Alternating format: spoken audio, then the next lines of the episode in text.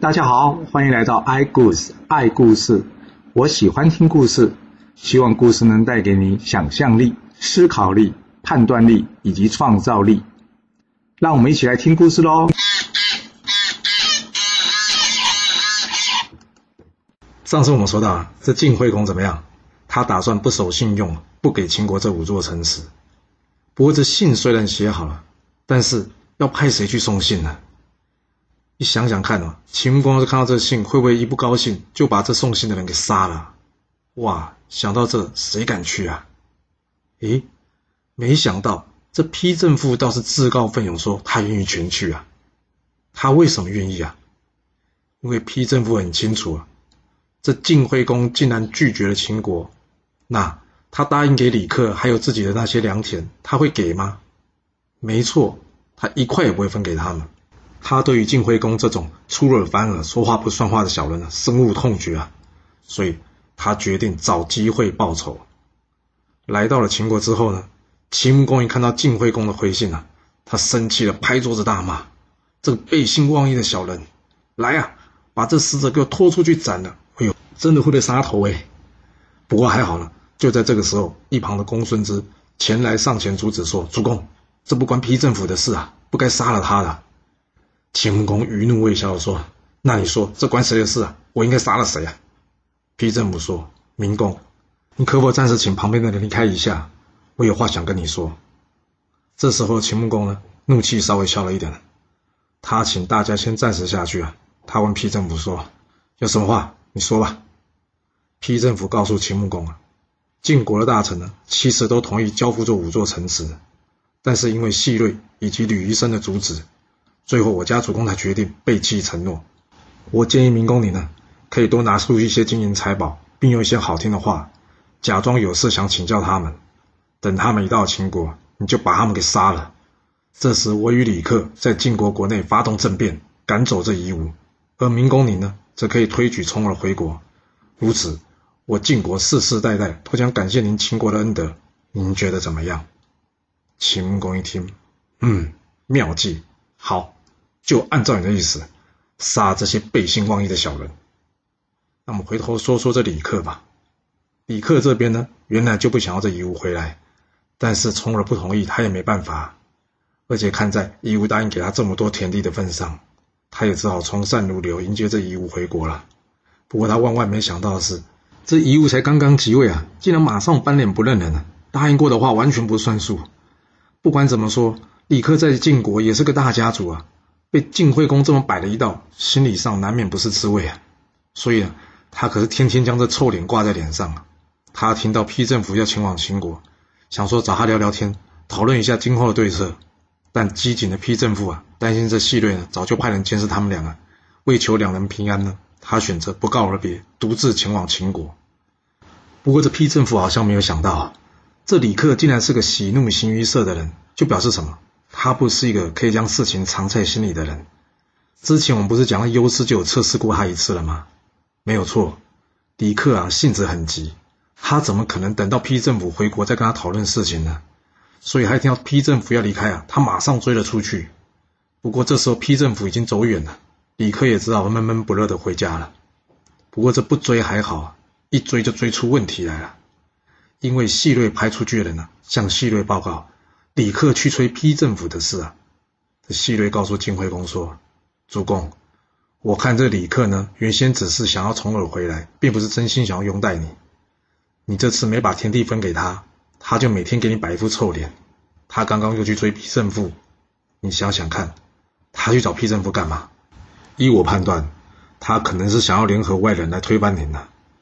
主公，你看要不要我们先下手为强，杀了李克？晋惠公说：“但是这李克曾经帮助我登位，耶，我用什么理由杀了他？你听出来了吗？”晋惠公并不是说不要杀李克哦，而是问说要用什么理由杀了他哦。所以说怎么样？他是想要杀他喽。细瑞接着说了。这还不简单，李克杀了西岐、左子两位公子，还又杀了先君的顾命大臣荀息，光这些罪就足够杀他好几次了。若说他有功于您呢，这是私事啊；但是他诛杀大臣、诛杀国君却是公事，主公，你不可以因私害公啊！晋惠公一听，嗯，有道理。好，那这件事就交给你去办了。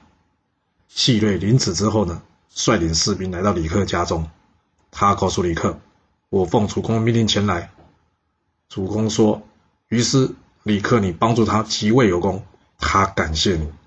但是愚公，你连杀了晋国两位国君，还有一位大夫，罪大恶极。主公不愿意因私害公，但是念在你有恩于他，他不忍心动手，所以要你自己了结你自己的生命吧。”李克一听到这话，他非常生气的说：“你们这些背信忘义的小人，我不杀二公子，我不杀荀息。”这晋惠公怎么有办法即位啊？这根本是欲加之罪，何患无辞嘛！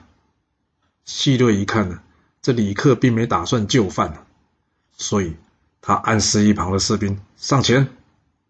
李克一看就知道，他今天难逃一死了。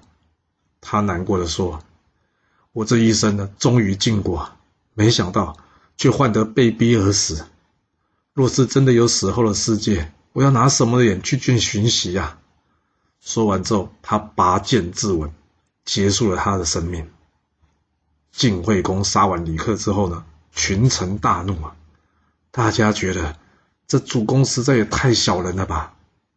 晋惠公知道之后呢，他问这细瑞：“嗯，要不我们将这些不服从的臣子也全都杀了好了？”细瑞说：“主公，暂时不可啊！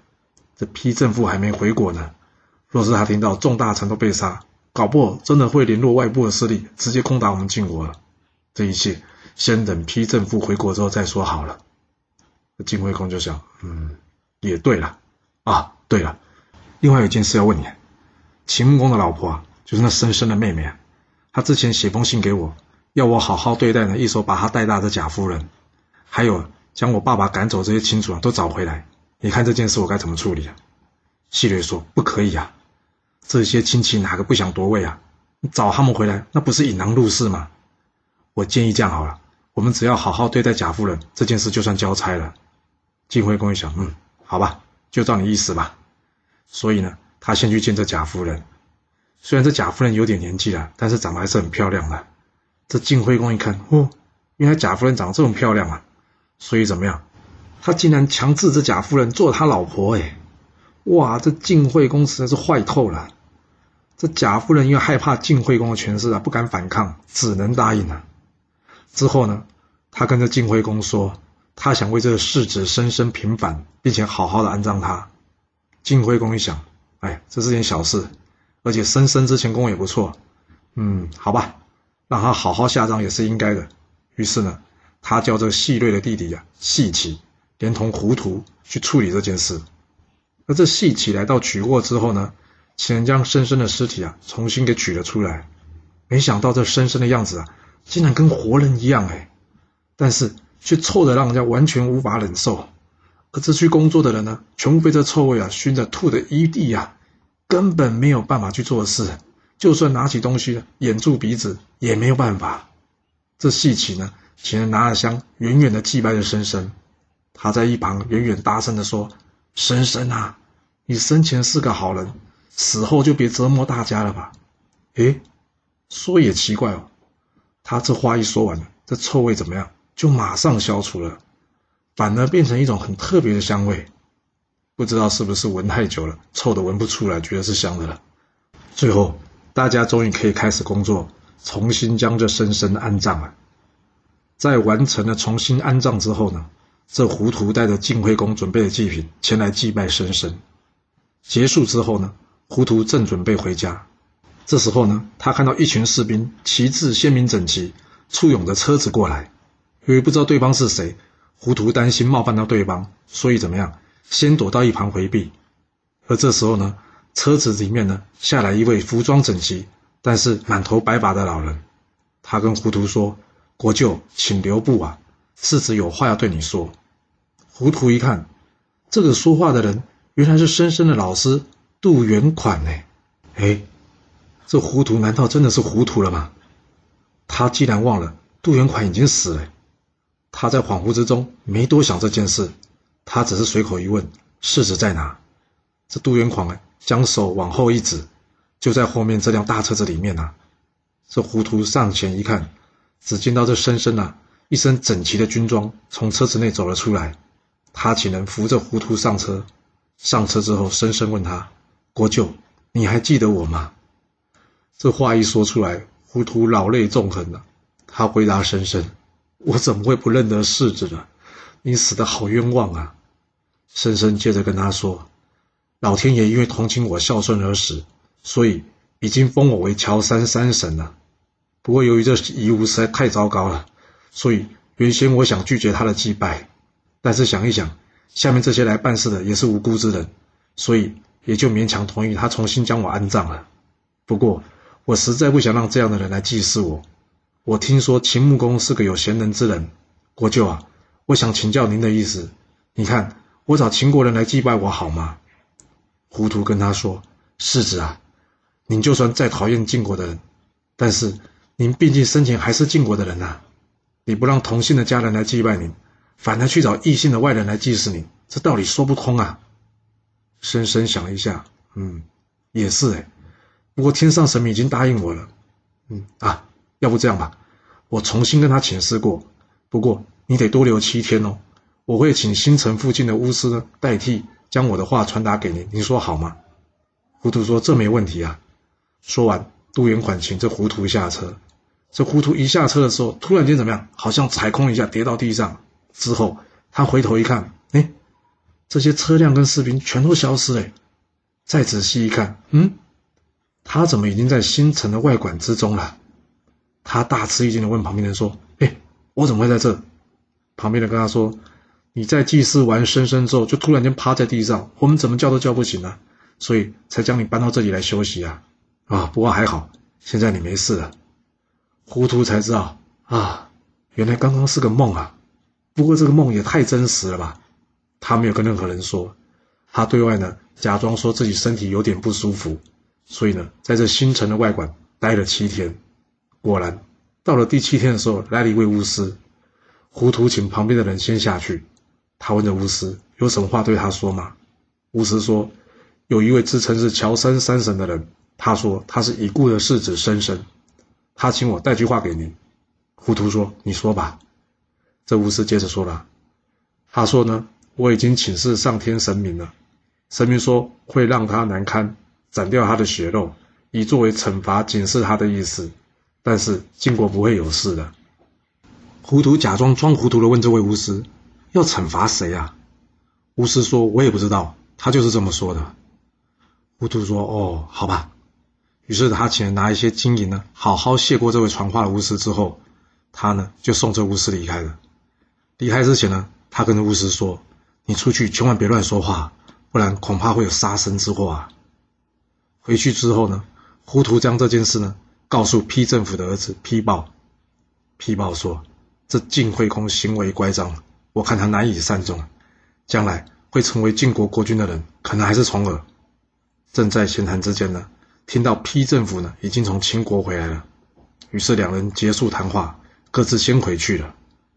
这批政府与秦国的使者忍质一同回到晋国，才刚刚到城外，他就听到李克被杀的消息。哇，怎么会这样？他心想，进入这晋国恐怕会有危险了。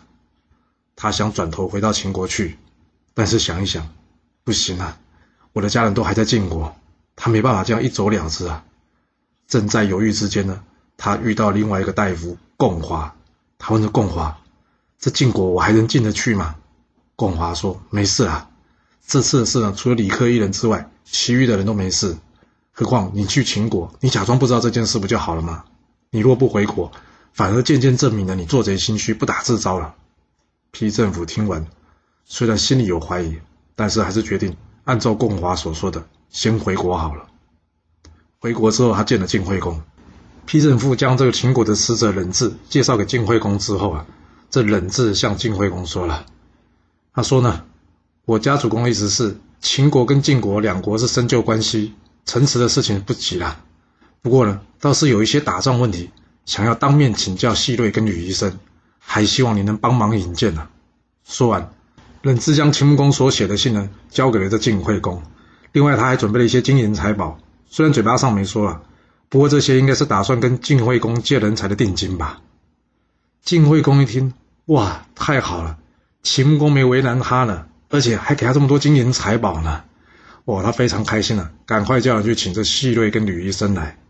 晋惠公可是见钱眼开啊，傻了，但是细瑞可没傻，他跟吕医生说，秦国使者这次前来，看来是不怀好意啊，他想把我们两个骗去秦国，到时候可能想要绑架我们来勒索主公。吕医生说，我也觉得是这样。秦国还不至于害怕我们晋国成这样子吧？这应该是批政府知道李克死掉之后，他与秦国同谋，想要杀掉我们俩，以便作乱吧？西瑞一听，嗯，说的有理。这批政府跟李克本来就是一伙的，没道理。李克死了，他都不害怕，不帮忙报仇。不过这朝中大臣一半是他们的人，一时半刻还想不出灭掉他们的方法。这样吧，我们先找个理由。把秦国的使者先打发回去，我们再来慢慢的想，看要如何拔掉这背上的刺。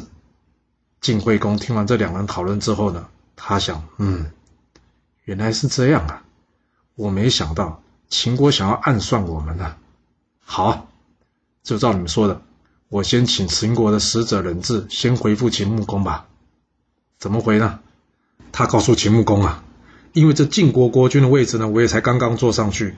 所以很多事情呢，我还搞不太清楚，需要仰赖这两位大臣的协助。我看过一阵子吧，等过一阵子呢，等国事都稳定下来之后呢，我会要他们立刻前往秦国去协助您的。将秦国的使者冷质打发走了之后呢，细略派人日夜监督着批政府的动静啊。这批政府一看，哎，奇怪了，这细略及吕医生怎么好像没打算去秦国啊？因为这古代不像现代啊。批政府可以拨个电话给人质，就知道发生什么事了。在当时，由于通讯没有那么发达，不论是国家还是个人，这资讯的取得以及资讯落差的运用，常常就决定了胜负。批政府无法从人质那里判断这两人的行动，所以他决定再邀请共华等共计八位大臣到他家里来议事。什么是议事？就是讨论事情了。这一行人呢，深夜才悄悄地来到批政府的家，一直到了快天亮。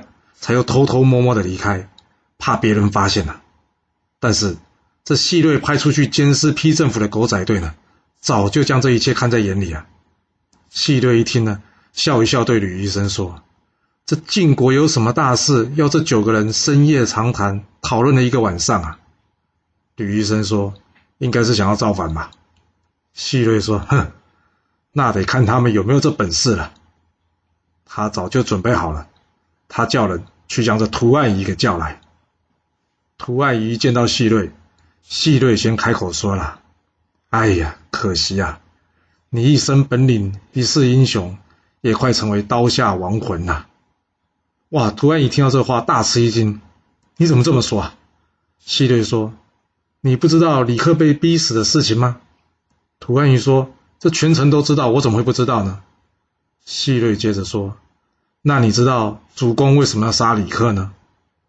涂安仪说：“听说是因为李克杀了两位国君跟荀息。”希瑞说：“哦，我以为你不知道这件事嘞。”涂安仪说：“好了好了，你快说吧，别卖关子了。”希瑞接着说：“你不是自己都说了吗？李克因为杀了两位国君以及大臣荀息才被处刑呢。那你说说看。”这实际上动手摔死卓子跟杀了荀息的人是谁呀？哇！图案仪一听恍然大悟，这动手杀人的人正是他自己啊！他赶紧问西瑞：“主公要杀我吗？”西瑞点点头，告诉他：“是的。我跟主公说，你是个老实人，而且这件事呢，其实从头到尾都是李克的主意，加上你也去迎接主公的功劳，希望主公能网开一面，留你一条生路。”但是主公始终没有决定，我看主公很有可能最后还是决定要将你处决啊！哎，涂安仪一听到，哇，他马上跪下来跟希瑞说：“求求你救救我啊！”希瑞一看，嘿嘿，上钩了，他赶紧上前扶起这涂安仪，跟他说：“你别这样啊，其实救你的方法也不是没有的。”涂安一听，哇，有救我的方法。他问他说：“到底是什么方法？”希瑞说：“当然是戴罪立功啊。”涂安仪接着说：“什么方法可以戴罪立功呢？”希瑞又接着说：“你知道这批政府跟李克是同党吗？”涂安仪说：“嗯，这点我还知道。”希瑞说：“这些人原先打算是请重尔回国，不是主公的。现在你看，李克被杀，他们已经心生怨恨，准备造反了。你假装利用李克被杀这件事呢，担心害怕会被牵连，去投靠他们。”然后呢，收集他们密谋造反的证据。若是能一举除掉这些奸臣，这可是超级大的功劳啊！我想主公一定不会杀你，搞不好还会好好奖赏你呢。简单来说，就是派你去做卧底，你同意吗？涂安仪想了想说：“好，我答应你。不过你知道了，我这脑袋不好，说话又笨，我要怎么说对方才会相信我呢？”一旁的吕医生说：“这没什么问题啊，让我来教你吧。”你只要记清楚我教你的内容，保证这批政府呢会相信你的。当天晚上，涂安仪去找这批政府，但是批政府呢必不见他。于是涂安仪发挥了他单纯的优势：你不见我，我就呆呆的在你门口等。这一等呢，就等到了半夜。这批政府同情这涂安仪啊，最后还是打开了门了。他问涂安仪说：“哎呀，到底什么事那么急啊？先到屋内来说吧。”涂安仪进到屋内呢，看到了批政府，马上下跪说：“大人救我啊！”我批政府被他突如其来举动啊吓了一大跳。他扶起涂安仪说：“还，站起来，好好说，什么事啊？”涂安仪说：“主公杀了李克，现在要杀我啊！”批政府说：“主公要杀你，什么原因呢？”涂安仪接着说了：“因为这真正动手杀了国君跟巡袭人是我啊！”批政府接着问了。若真的是这样，你应该去找细瑞跟吕医生帮忙啊！你怎么会来找我呢？涂安宇说：“哎呀，就是他们两个出了主意，我去求他们有用吗？”批政府听到这话，他觉得很怪，但又说不出来哪里怪了。他谨慎问涂安仪：“那你希望我怎么救你啊？”涂安仪说：“这遗物呢，是个背信忘义之人，他不像重耳，重耳是个贤人之人。我是这样想啊，若是你可以找来一些大臣。”让他们秘密联名推举这重耳，再由我亲自呢将这信送给重耳。到时重耳率领秦国以及翟国的军队攻打回来，我们再做内应。到时候不怕这晋国攻不下来。一旦晋国攻下来之后，别说这细瑞跟吕医生吧，连夷吾这个背信忘义的小人，我们都不要放过。批政府一听，他看着涂安宇说：“你说这话可是认真的？”涂安宇说：“哎呀，怎么不是认真的？”要是你不信，我可以发誓啊！于是他咬破手指，对天发誓：我若是今天说的话不是真的，要我全家族都灭亡。你要是批政府听到这些话，你会相信他吗？由于这涂案仪一直以来给人家形象呢是个老实人，而他又以血当天立下毒誓，加上这批政府身边呢也缺乏像他一位这样的勇士，所以批政府最后选择怎么样？相信他了。不过，我想批政府并没有想过一件事，就是之前呢，他去请重耳，重耳不就没有同意吗？这次他们可是要杀了重耳的兄弟，去迎接重耳回国。你想，重耳会同意吗？另外，还有这图案仪，他真的是个老实人吗？这么重要的事，他可以随便相信人吗？他为什么都没想过去试探一下这图案仪呢？你想想看。图案仪要真的是个老实人，老实的人呢，最怕被人家误会了。他只要说来呀，将这密谋造反的图案仪给抓起来，之后再看看涂万仪会不会急着辩解，或是真的不怕死，这样就可以稍微测试来知道涂万仪是不是真心的。换位思考这句话听起来很简单，但是若是平常没有练习，通常我们思考的时候呢，都是以自己的角度或是价值观去想问题的。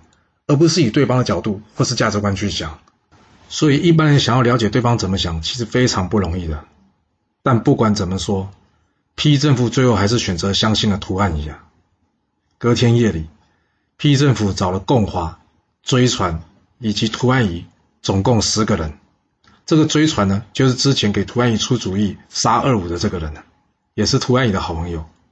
大家将讨论的事情呢，再详细的说明了一遍，并且。歃血立誓，共同永立重耳回国。大家将这签名画押的信呢，交给这涂万仪。离开之前，，P 政府再次提醒涂汉仪，这一路上一定要小心啊！涂汉仪点点头后，转身离开。